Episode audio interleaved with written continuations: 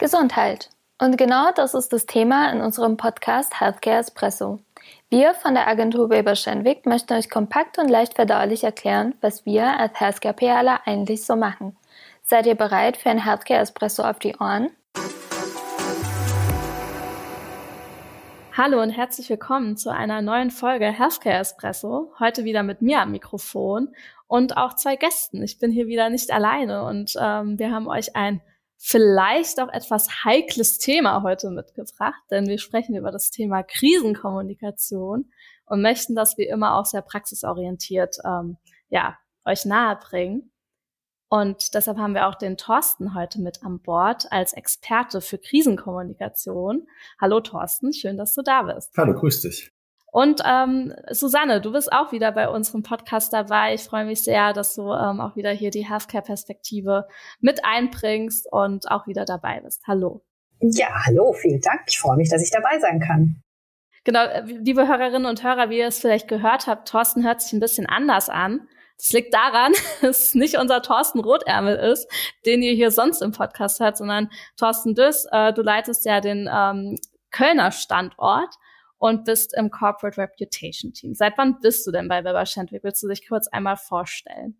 Ja, bei Weber Schendwick bin ich schon ganz lange, schon fast 17 Jahre. Und dabei ist noch nicht mehr die erste Agentur. Das heißt, ich bin auch schon äh, lange im Public Relations Geschäft ähm, und mache den Job äh, aber trotzdem schon ähm, oder noch immer mit großer Passion, jetzt über 20 Jahre. Und, in den über 20 Jahren, äh, davon mache ich äh, 20 Jahre klassische Unternehmenskommunikation. Sehr schön. Und heute bist du hier, weil zur Unternehmenskommunikation gehört ja auch Krisenkommunikation manchmal dabei und genau darüber wollen wir heute sprechen. Und ich würde sagen, dann äh, diven wir auch direkt mal in das Thema und vielleicht erstmal zu den Basics. Was verstehen wir denn unter einer Krise, wenn wir jetzt wirklich von Krisenkommunikation sprechen? Ähm, ich glaube, ganz wichtig hier zu differenzieren. Ähm, es gibt ja ganz viele Begrifflichkeiten, ähm, die es da draußen gibt und die auch da rumschwören und die auch die in ganz vielen Fachbüchern, die es zu dem Thema gibt, äh, rumschwören. Also da wird dann oft geschrieben von Krisenkommunikation oder von Krisenmanagement. Da gibt es aber auch so Begriffe ähm, wie krisenhafte Situation, ähm, nämlich ein Begriff, für den es leider im Deutschen gar keinen Begriff gibt. Im Englischen gibt es nämlich da schön zwei Trennungen. Es gibt einmal das Issue, also eine krisenhafte Situation und eine Crisis. Diese Trennung machen wir im Deutschen leider viel zu selten, weil in der Regel haben wir nämlich gar keine Krise, sondern oft eine krisenhafte Situation. Von daher ähm, wahnsinnig wichtig, da auch die Differenzierung zu machen und auch nochmal die Differenzierung zu machen zwischen Krisenmanagement und Krisenkommunikation. Das, was wir als Kommunikatoren machen, ist Kommunikation. Äh, das ist in der Regel Teil von Krisenmanagement. Äh, Krisenmanagement ist äh, bei den Organisationen, bei den Unternehmen in der Regel mal etwas größer aufgehangen. Da sind andere Experten äh, und andere Funktionen mit inkludiert. Das ist in einem produzierenden Gewerbe dann auch eine Werksleitung oder das Quality Management. Äh, das sollte in der Regel auch eine Legal-Abteilung sein und, und, und. Also viele andere Expertisen, die gemeinsam eine Aufgabe haben, eine kritische Situation, also eine Situation, die anders ist als das Normal, äh, zu managen äh, und zurückzuführen zu der Normalsituation und ein Baustein, ein Mosaikstein, ein ganz wichtiger natürlich, ist die Kommunikation und das ist die Krisenkommunikation oder die Issues-Kommunikation, ganz abhängig davon, wie man die Situation denn einordnet. Und ich glaube, das ist ganz entscheidend. Äh, ist es ein Issue? Ist es eine Krise? Eine individuelle Einordnung geschieht immer dann auch situativ und immer ganz unabhängig davon, ähm, welches Unternehmen das ist und wie das Unternehmen die Situation dann für sich einordnet. Das klingt auf jeden Fall sehr strukturiert in der Arbeit an sich. und ja, ich glaube, das passt ja auch ganz gut. Man kann sich ja immer oft auch mit, mit äh, manchen Situationen identifizieren. Und ich muss auch sagen, bei uns in der Healthcare, Susanne, haben wir oft ja auch mit herausfordernden Situationen zu tun, ähm, haben ja auch oft eben manche äh, ja, Krisensituationen, sage ich mal, was aber dann wahrscheinlich auch eher in die Definition von ähm, eine quasi eher äh, Management dann von, von den Situationen fällt. Ähm, kannst du das einmal einordnen? Welche Bedeutung ähm, hat denn die Krisenkommunikation in der Healthcare? Betrifft das viele Kunden von uns? Mhm. Also tatsächlich, um der Definition von Thorsten zu folgen, wir haben schon in relativer Regelmäßigkeit Issues. Das heißt krisenhafte Situationen, wo der Kunde auf uns zukommt und sagt, hm, da ist gerade was, das könnte uns auf die Füße fallen. Und dann gucken wir uns an, äh, wie ist die Situation überhaupt? Für wen ist sie relevant? Wer würde sich dafür interessieren?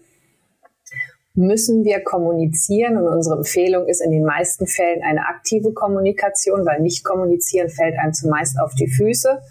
Dann gucken wir an, wer müsste was wissen im Krisenfall und wie kommunizieren wir. Das heißt, in vielen Fällen kommen wir über die Vorbereitung der Kommunikation gar nicht hinaus, sondern immer im engen Schulterschluss, auch mit Thorsten. Wir haben schon sehr, sehr viele Projekte gemeinsam betreut. Er hat dann immer die Corporate- und Krisenkommunikationsbrille äh, auf, weil er natürlich nicht nur im Healthcare-Bereich arbeitet und dadurch viel, viel mehr Erfahrung hat, auch übergreifend. Ich habe dann nochmal die spezielle Healthcare-Brille auf und dann gucken wir uns das gemeinsam an. Wenn ich jetzt so persönlich auf meine auch schon über 20-jährige Historie zurückblicke, gab es tatsächlich erst eine richtige Krise und da ging es dann leider auch um Todesfälle, äh, wo ich aktiv beteiligt war. Aber ansonsten waren das zum Glück alles Issues, wo soweit auch keiner zu Schaden gekommen ist. Und das ist vielleicht auch nochmal so das Besondere an Krisen- und Issues-Kommunikation in der Healthcare. Ähm, natürlich gibt es da auch Unternehmenskrisen, angefangen von Stellenabbau, Umweltthemen etc. Aber wenn Patienten betroffen sind, geht es oft halt auch um Todesfälle und das bekommt dann nochmal eine ganz andere Brisanz. Mm, und das ist ja dann auch in der Öffentlichkeit quasi die, die News. Okay, du hast gerade zwei Punkte gesagt, die ich gerne nochmal aufgreifen möchte. Ähm, bevor wir dann nämlich auch in dein Beispiel äh, nochmal reingehen, das fand ich nämlich auch sehr spannend, da kannst du uns gerne gleich nochmal mehr dazu erzählen, aber nochmal einen Schritt davor.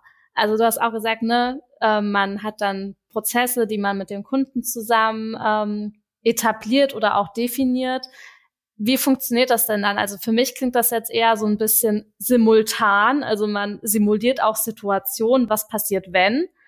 Könnt ihr das nochmal mehr einordnen? Also was ist denn jetzt wirklich auch der erste Projektschritt. Also die Kunden kommen ja auf uns zu mit einem bestimmten Problem. Und was folgt dann? Also im besten Fall kommt der Kunde zu uns, bevor er ein Problem hat.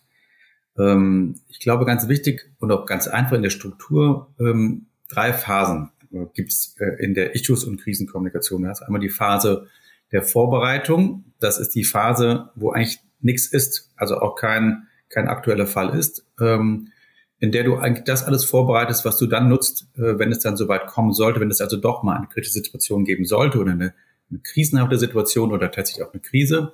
Und es gibt nochmal die Nachbereitung. Ähm, wie Susanne gerade sagt, ein großer Teil oder großer Teil unserer Arbeit ist echt in dieser ersten Phase. Also immer zu schauen, was kann eigentlich vorbereitet werden, damit es gar nicht so weit kommt. Ähm, als Teil des Krisenmanagements, wir unseren Kommunikationsteil übernehmen und sagen, wann ist eigentlich in welcher Situation wie eine krisenhafte Situation oder wann ist es eine Krise und was müssen wir da eigentlich tun und wer muss eigentlich wann was dann tun? Was sagen wir denn eigentlich? Da geht es viel um Prozesse und Verantwortlichkeiten, ähm, aber auch um Eskalationsstufen. Also wann ist die nächste Stufe erreicht? Wann wird aus einem äh, grünen Fall ein gelber Fall, wie bei so einer Ampel, wo man also Achtung, äh, das kann was werden Wann wird aber auch aus einem gelben Fall ein roter Fall, wo man dann auf jeden Fall agieren muss? Ich glaube, das ist immer so dieser, dieser erste Teil.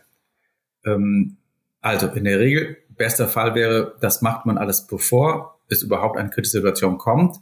Kann aber auch natürlich sein, dass man merkt, mh, hm, da ist irgendwas, ähm, das könnte was werden. Also wir sind so in, in so einem grün gelben Fall ähm, und dann kommt äh, der Mandant auf uns zu ähm, und wir schauen uns dann den Fall genau an wichtig ist erstmal auch zu schauen, was ist äh, der, der Fakt, den wir haben, was ist der Status und was könnte daraus sich entwickeln. Und dann geht man verschiedene Szenarien durch. Hm, man geht so ein Best-Case-Szenario durch, dann so ein, so ein Mittelszenario und totales Worst-Case. Was wäre eigentlich genau das, oder was wäre das Szenario, das Allerschlimmste, was passieren könnte? Und spielt diese Szenarien einmal komplett durch, schaut einmal, ist man für diese Szenarien vorbereitet und wenn nein, was muss man machen, um vorbereitet zu sein?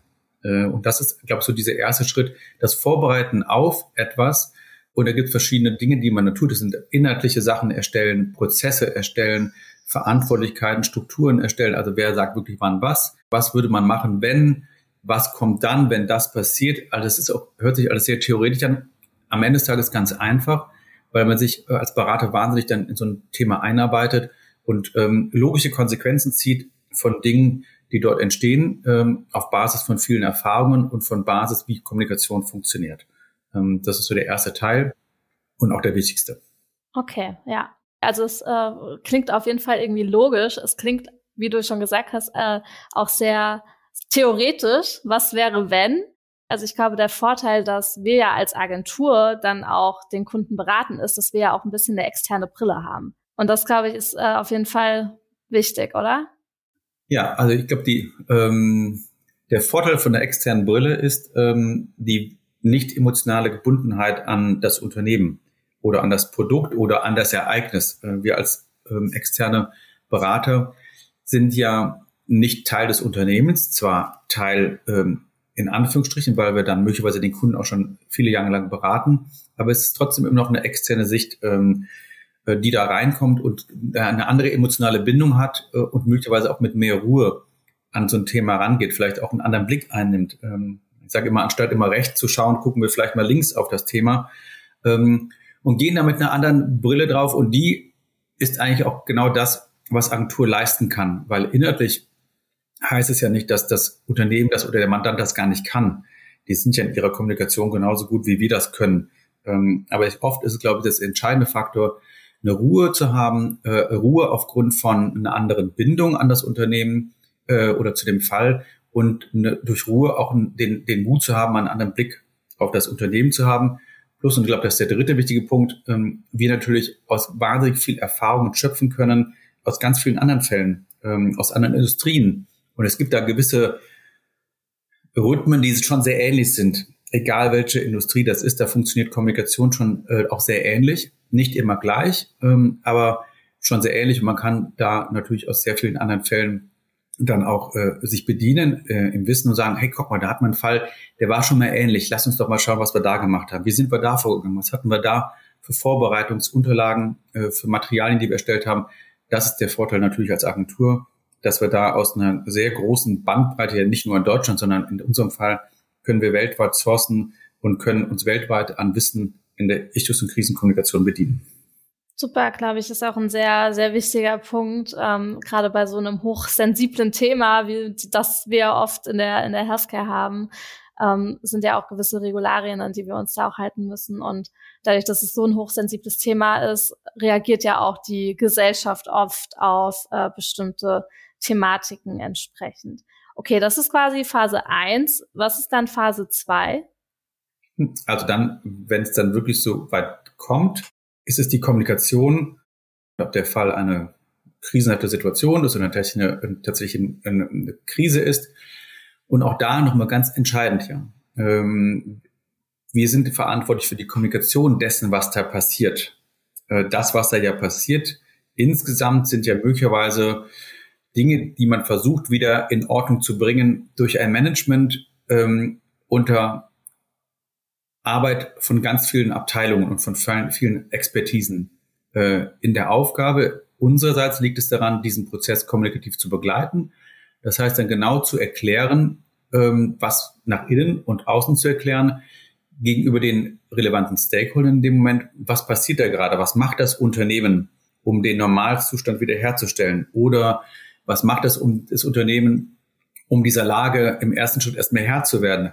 Also ganz viel Erklären und Übersetzen von Dingen ähm, in der Kommunikation nach innen und nach außen und dann immer gegenüber den relevanten Stakeholdern, weil das, was nicht passieren darf, und das ist das Allentscheidende, ähm, dass eine Stakeholdergruppe sich nicht informiert fühlt. Weil das, was dann passiert, ähm, fehlende Information führt äh, dazu, ähm, dass sich diese Personengruppe ähm, eigene Informationen irgendwoher versucht zu besorgen. Und das Risiko ist dann wahnsinnig groß, dass es an Fehlinformationen dort draußen oder dass Fehlinformationen gesucht werden oder Fehlinformationen gefunden werden, dass es zu Spekulationen gibt und dass man in dem Bereich so ein bisschen die Kommunikationshoheit verliert, ähm, dass man das eigentlich, was man kommunizieren möchte, nicht mehr kommunizieren kann oder falsch kommuniziert hat oder eine Stakeholdergruppe vergessen wurde, die dann sagt, ähm, stopp mal, äh, ich bekomme keine Informationen, ich hole mir diese Informationen selber. Und dann kommt nämlich genau das, was man so diesen zweiten Teil, ähm, nämlich einer klassischen Krise nennt. Das ist so die Kommunikationskrise. Das heißt, du hast den eigentlichen Fall der da da ist, ähm, wie der Produktionsunfall, äh, wo, den es gilt zu beherrschen und auch kommunikativ zu begleiten. Und gleichzeitig ist auf einmal aber eine Kommunikationskrise, die dadurch entsteht und öffnest dir eigentlich noch eine zweite Krisenfront, die du hättest vermeiden können durch saubere Kommunikation. Und das ist der entscheidende Teil dieses, dieser zweiten Phase. Krisenkommunikation so zu schauen, dass man immer im, ich sage immer im Driver Seat sitzt, also immer das Kommunikationslenkrad ähm, in der Hand hält. Ähm, und es geht da ganz viel um dauerhaftes Übersetzen, dauerhaftes Kommunizieren nach innen und nach außen, aber auch gleichzeitig natürlich Stimmungen von außen nach innen holen. Ähm, das ist immer vice versa. Also auch zu wissen, was passiert eigentlich gerade da draußen. Wie wird über mich gesprochen? Was heißt das wieder für uns? Wie müssen wir darauf reagieren? Das ist also nicht eine Richtung, sondern es ist immer in beide Richtungen Kommunikation, äh, also Unternehmenskommunikation oder in dem Fall Ichtus- und Krisenkommunikation als Mittler zwischen Stakeholdern und Unternehmen. Wow. okay, das klingt auf jeden Fall so, als ob wir viele Bälle mal wieder in der Hand halten müssen. Susanne, ich glaube, da setzt dein Beispiel an, oder? Mit den Todesfällen, ähm, dass wir vielleicht unseren Hörerinnen und Hörern noch mal so ein bisschen den Praxisaspekt äh, mit reinbringen, bevor wir dann äh, noch mal Phase 3 auch beleuchten. Aber jetzt hier wirklich noch mal ähm, bei deinem Beispiel ist die Krise ja quasi schon da. Ähm, die Presse hat wahrscheinlich das Thema aufgegriffen. Was passiert dann? Genau, also die Phase 1 ist bei uns mal komplett flach gefallen. Wir konnten uns nicht irgendwie darauf vorbereiten, sondern äh, wie so eine Krisen, ähm, Krisenthematik und Mechanik folgend, sie trat freitags auf. Und zwar wurde freitags bekannt, dass es ähm, Todesfälle gab, die im Zusammenhang mit dem Medikament des Kunden stehen könnten. Also es war zu dem Zeitpunkt nicht klar. Äh, es war auch ein Anbetungsfehler in der Diskussion. Es war auch eine fehlerhafte Lagerung in der Diskussion. Also wir schwebten quasi genauso im Unklaren wie die allgemeine Öffentlichkeit. Das Krankenhaus, später die Staatsanwaltschaft. Das heißt, ich war dann tatsächlich mehrere Tage beim Kunden vor Ort und wie Thorsten auch schon gesagt hat, es gab einen Krisenstab, weil das war eine echte Krise wo sich zweimal täglich Geschäftsführung, Unternehmensjurist, ähm, Produktionsleiter, äh, Außendienstleiter, Kommunikation zusammengesetzt haben und einfach versucht haben, im Unternehmen so ein bisschen Detektivarbeit zu spielen, zu gucken, liegt der Fehler bei uns? Liegt er vielleicht nicht bei uns. Und unsere spezielle von Aufgabe von Kommunikation war eben, diese Inhalte kontinuierlich aufzubereiten in einem Fragen- und Antwortenkatalog, immer mit dem, das ist unser aktueller Kenntnisstand. Wir gucken natürlich weiter, wie wir zur Aufklärung beitragen können. Und in der praktischen Kommunikation war das dann, dass wir mit den Unternehmenssprechern kurze Message-Trainings gemacht haben, sie darauf vorbereiten, wenn eine Interviewanfrage kommt, ähm, ist er gerüstet, auf die Fragen zu antworten. Es gab tatsächlich Medienanfragen, wo dann eben auch unsere Empfehlung war, nicht kommunizieren ist der falsche Weg und da gab es so praktische Punkte bis wie, okay, das Medium geht in der Regel dann und dann im Druck. Wir wollen noch eine faire Chance geben, dass unser Statement aufgegriffen wird. Wir haben aber leider keine Zeit mehr, dann Nachfragen zu beantworten. Also wo wir wirklich diskutiert haben, was ist der optimale Zeitpunkt, um die Informationen an das Medium abzuschicken. Monitoring war ein sehr, sehr wichtiger äh, Bestandteil. Wir haben geguckt, wer greift es aus, was wird berichtet und was sind Aspekte, wo wir vielleicht intern wieder selbst nachforschen müssen, um dann in der Folge sprechfähig zu sein. Und tatsächlich auch, was Thorsten sagte, so alle Stakeholder und Timings, wann informieren wir die Mitarbeiter, wie informieren wir sie, welche sind die richtigen Kanäle, wie ist die Tonalität. Also das wurde dann tatsächlich unheimlich komplex und immer wieder viel was auf, ach, da müssen wir auch noch dran denken. Ja, ich glaube, Timing ist auch ein ganz wichtiger Aspekt. Ja. Thorsten, ähm, du betreust ja nicht nur Healthcare-Kunden. Wenn wir jetzt wirklich, also es ist ja wirklich ein hochsensibles Thema jetzt auch bei deinem Beispiel, Susanne, kannst du sagen aus deiner Erfahrung, okay, Healthcare ist da wirklich sehr speziell auch in der Krisenkommunikation oder ähm, gleicht es sich trotzdem auch zu anderen Branchen? Also ich kann mir vorstellen, die Prozesse sind wahrscheinlich schon sehr ähnlich, aber es gibt ja dann wahrscheinlich schon auch ein paar Faktoren, die man dann vielleicht auch in der Gesundheitskommunikation nochmal eher betrachten muss, oder? Ja, ich glaube, der Unterschied ist immer, geht's ja immer am Ende des Tages um Patienten. Ähm, und das ist in anderen Branchen ja erstmal nicht der Fall. Da gibt es zwar Fälle, dann geht es auch um, um Konsumenten, das heißt gerade im Bereich, ähm, nehmen wir mal verunreinigte Lebensmittel oder dergleichen, da geht es am Ende des Tages ja dann auch um, äh, um Konsumenten, die das dann nicht essen dürfen oder die es möglicherweise gegessen haben. Äh, und wie informiert man die dann, äh, um, um ihnen zu sagen, dass äh, wenn was sein sollte, dass sich bitte melden sollen, etc. Also all das gibt es ja. Aber ich glaube, da würde ich sagen, im Healthcare ist das am Ende des Tages immer der Patient, also immer schon der Mensch. Und von daher, ich glaube, das ist die nochmal die Differenzierung zu anderen Branchen. Das heißt nicht, dass es eine schlimme oder weniger schlimm ist, aber ich glaube, hier ist der Fokus ganz schnell sofort immer beim Patienten. Also dass äh, die Kommunikation auch ganz schnell da ist und gar nicht erstmal bei anderen Dingen, ähm, wie bei, bei einem Unfall oder bei einem Produktionsereignis, ähm, wo eine Maschine kaputt geht oder wo irgendwas passiert, äh, wo möglicherweise auch erstmal niemand äh, verletzt wird. Ähm, das ist da vielleicht auf einer mehr sachlichen Ebene. Aber das würde ich sagen, ist in der Healthcare-Kommunikation nie, weil am Ende des Tages geht es immer um den Patienten. Ich glaube, das macht den Unterschied. Und auch die Sensibilität und vielleicht auch nochmal die, die Wahrnehmung in Deutschland. Also das ist ja auch eine, eine hohe Sensibilität bei Medien. Das ist ja, jeder ist da sofort ähm, ja, mit einem Ausrufezeichen dabei, alerted, okay, was passiert da gerade? Ähm, weil ähm, es um Medikamente geht, um Wirkstoffe, was ganz nah bei mir ist und da ist auch ganz oft ja was dabei, was ich nicht verstehe, weil das hochkomplex ist und das sind so ganz komplizierte Namen. Ähm, das macht ja auch viel da draußen, also wenn man nicht aus der Branche ist, macht das ja Angst oder man äh, weiß nicht richtig, was da passiert. Ähm, ich glaube, das alles hängt damit zusammen, warum es da immer gleich auch eine, eine andere Stufe ist. Ähm, aber wie gesagt, all das ja gar nicht schlimm. Nur auch das muss man bewerten in der Art, in der Kommunikation, in die man dann auch äh, vorbereitet, um sich dessen bewusst zu sein, stopp mal, wenn es daraus um Patientenkommunikation geht, äh, dann weiß das nicht jeder sofort und versteht auch nicht jeder sofort diese komplizierten Begrifflichkeiten. Das muss man dann erklären. Äh, und das ist Aufgabe von Kommunikation. Ich glaube, das ist das, was ich eben sagte. Das ist Übersetzen, das ist Erklären ähm, in beide Richtungen. Ähm, weil wenn ich nämlich als Unternehmen das nicht akzeptiere, dass meine Kommunikation, die ein Arzt versteht, aber der Patient da draußen nicht versteht, äh, wenn ich das nicht höre oder nicht mitbekomme, kommuniziere ich am Patienten vorbei. Und was macht der Patient? Der gibt auf oder sucht sich seine Informationen woanders und dann sind wir wieder in dieser Schleife, die es zu verhindern gilt. Ja, ganz klar. Also unsere Aufgabe ist definitiv, und das sagen wir auch immer wieder, äh, die, die Fakten und Inhalte eben live verständlich an, an die Zielgruppe zu bringen. Und ich glaube, bei so einer aufgeladenen Situation, sage ich mal, ist ja auch der Faktencheck nochmal ein ganz, ganz wichtiger.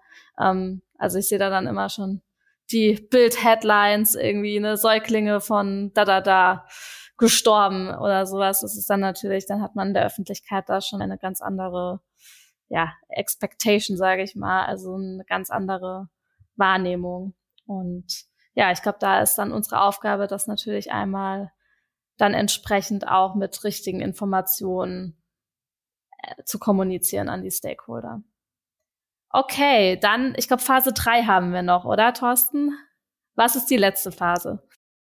Die eigentlich mit die wichtig, also, also sind alles drei, alle drei Phasen sind wichtig, aber interessanterweise wird die letzte oft geschludert. Ähm, das ist nämlich die Phase, in der man sich tief in die Augen schaut, um aber auch dann zu sagen, nachdem das Krisenmanagement und oder die Krisenkommunikation dann auch vorbei ist, also nachdem sagen wir so, der Normalzustand wiederhergestellt ist in jeglicher Form, also auch von einer äh, kommunikativen Perspektive, sich in die Augen zu schauen und zu sagen, okay, was war denn jetzt eigentlich gut und was war nicht so doll, ähm, um auch den Mut zu haben, sich einmal, einmal auf die Schulter zu klopfen und zu sagen, das war alles super, aber viel wichtiger ist ja den Mut zu haben, zu sagen, ey, da sind ein paar Dinge, die waren nicht gut, äh, um diese Dinge dann auch wirklich aktiv anzugehen, um möglicherweise auch nochmal Leitfäden anzupacken, ähm, um Prozesse komplett zu ändern, möglicherweise aber auch Verantwortlichkeiten zu ändern, ähm, um es beim nächsten Mal besser zu machen. Ähm, und ich glaube, das ist ganz entscheidend äh, in dieser Phase auch nochmal zu schauen,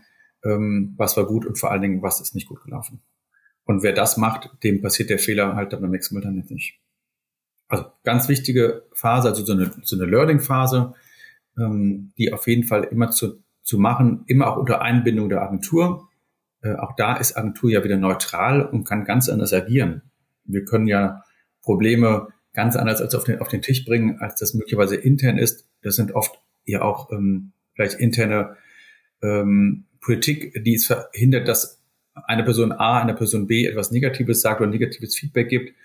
Also da ist als Agentur hat man da eine andere Rolle, die ist manchmal auch ähm, total angenehm, weil man da einfach da alles auspacken kann ähm, und auch mal sagen kann, hey Leute, das war da und da gut, aber andere Stellen waren nicht gut und wir würden die definieren als A, B, C und unsere Empfehlung ist, das und das zu ändern. Also von daher eine ganz wichtige Phase, die natürlich schnell und gern vergessen wird, wenn man einfach nur froh ist, dass es vorbei ist. Wenn dann quasi der Shitstorm wieder abgeebbt ist. okay, Susanne, wie ist es denn bei dir? Phase 3, hat das dann bei deinem Kundenbeispiel auch stattgefunden? Was ist denn dann, also wie ist es dann quasi ausgegangen mit, äh, mit dem Beispiel mit den Säuglingen? Es ist tatsächlich nie ganz geklärt worden, was die Ursache war. Das heißt, das Thema ist irgendwann versandet es, sage ich mal, es war vor allem natürlich für die Beteiligten unbefriedigend, äh, dass es für sie keine Lösung gibt. Ähm, wir für uns haben den Schluss gezogen, es hat grundsätzlich gut geklappt in der Ad-Hoc-Kommunikation. Es haben sich, sage ich mal, mehr so in den internen Prozessen kleine Schwächen aufgezeigt, wo, wo es dann hieß, das müssen wir in Zukunft ändern auf Unternehmensseite, um dann nochmal schneller handlungsfähig zu sein. Aber ansonsten war das, glaube ich, auch für mich wirklich so Best Practice, ähm, wie man so eine kritische Situation gut lösen kann. Und seitdem bist du auch Krisenexpertin. Genau, sag ich mal, das war so der Einstieg in die größeren Krisen. Natürlich hast du auf anderen Kunden auch immer so kleinere kritische Situationen, aber gerade mit Thorsten haben wir gerade in den letzten drei Jahren sehr, sehr viel im Dockenpack gemacht alles, was irgendwie Gesundheitsthemen betrifft, dass wir da zusammen dran gearbeitet haben und man dann auch einfach merkt, so als eingespieltes Team mit zwei verschiedenen Blickwinkeln kannst du da eben auch sehr gut und effizient arbeiten. Auf jeden Fall. Und ist ein großer Mehrwert wahrscheinlich auch für, gerade für die Kunden dann in den verschiedenen Auf Bereichen. jeden Fall. Ja, wunderbar. Ich habe auch meine ganzen Fragen, die wir hier vorbereitet haben, ähm, abgearbeitet. Ich glaube, wir haben äh, wirklich alle Schritte einmal durchlaufen. Gibt es noch etwas, was ihr ergänzen möchtet? Äh, Thorsten, hast du noch einen, einen wichtigen Punkt im Thema Krise? Was gibt es noch zu beachten? Hm, ich glaube, der letzte Punkt würde ich sagen, also immer mutig sein, ähm, sich dem kritischen Thema zu stellen und nicht zu verstecken. Ähm, also dem mit, mit äh, geschwollener Brust entgegentreten, anstatt äh, zu sagen, uh, da kommt was Kritisches ähm, und ich ziehe mich jetzt mal zurück, sondern genau das ist die falsche Strategie, sondern da immer nach vorne zu gehen und ähm, egal was es für eine Situation ist, der aktiv zu begegnen. Man kann nicht nicht kommunizieren, sage ich da nur. Hm? Watzlawick. Super. Nee, das finde ich ist auch ein schöner Abschluss. Wir haben ja auch noch ein kleines Outro-Format ähm, und das passt auch zum Thema heute. Ähm, eine Frage, drei Antworten. Äh, wir starten gerne mit dir, Susanne. Äh, wovon kriegst du im Arbeitsalltag die Krise? Ha, da gibt's viele Gründe. Nein, aber so spontan fällt mir ein, wenn ich Dinge schon dreimal gesagt oder erklärt habe und sie werden beim vierten Mal immer noch falsch gemacht. Dann kriege ich echt die Krise. Das kann ich nachvollziehen. Thorsten, wie ist es denn bei dir? Wovon kriegst du im Arbeitsalltag die Krise? Ich, also ich kriege die Krise, wenn ähm, ich ein wichtiges Projekt habe und nehmen wir mal äh, jetzt noch ein Issues-Projekt und ich bin unterwegs und das passiert in dem Beratungsjob ja doch ähm, auch heute noch, dass man viel unterwegs ist, gerade auch in der Bahn und dann funktioniert das Internet nicht und das passiert leider in Deutschland immer noch viel zu häufig. Äh, die besagten weißen Flächen und dann steckt er und telefonierst und es ist einfach nicht möglich, ein Telefonat zu führen, äh, was wahnsinnig wichtig ist. Ähm, und da bekomme ich die Krise, weil das regt mich dann wahnsinnig auf. Das kann ich auch nachvollziehen, vor allem mit den ganzen Tunneln. Genau, naja, weil es in anderen Ländern anders geht. Aber egal. Es ist jetzt auch kein Blame gegen die Deutsche Bahn, also um das ganz klar zu machen, aber es ist so, ähm, hier geht's nicht um, um Fingerpointing, ganz im Gegenteil, es geht nur darum, boah, da, da kriegt man die Krise, weil man sagt, das warum gerade jetzt? Und dann ist so, wo man sich dann drüber aufregt. Ja. Gut, ich sag auch noch kurz meine Antwort, äh, wo ich die Krise bekomme. Ich habe auch kurz drüber nachgedacht. Bei mir sind es auch eher dann die, die externen äh, Faktoren, wenn die Technik streikt. Äh, man kennt's ja, man hat irgendwie tausend Tabs offen, tausend äh, Dokumente und dann äh, kracht irgendwas ab und man hat ein PDF, wo man Anmerkungen gemacht hat und es ist alles weg oder sowas. Oder wenn der Computer generell nicht schneller ist, als äh, man will, dann kriege ich auch mal schnell die Krise. das verstehe ich. Sehr schön. Dann äh, könnt ihr, liebe Hörerinnen und Hörer, euch ja auch mal Gedanken machen, was, äh, wo ihr so im Arbeitsalltag äh, ausrasten könntet.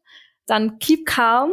Und damit äh, verabschiede ich mich auch von euch beiden. Vielen Dank für das Gespräch. Und ja, ich hoffe, euch hat's gefallen, liebe Hörerinnen und Hörer. Sollten Fragen offen sein oder ähm, wenn ihr Feedback habt, Anmerkungen zu unserem Format, dann freuen wir uns auch sehr von euch zu hören. Ähm, wie immer per E-Mail an healthcareespresso.weberschendwick.com und ja, wir hören uns beim nächsten Mal. Vielen Dank. Dankeschön. Danke ebenfalls. Tschüss.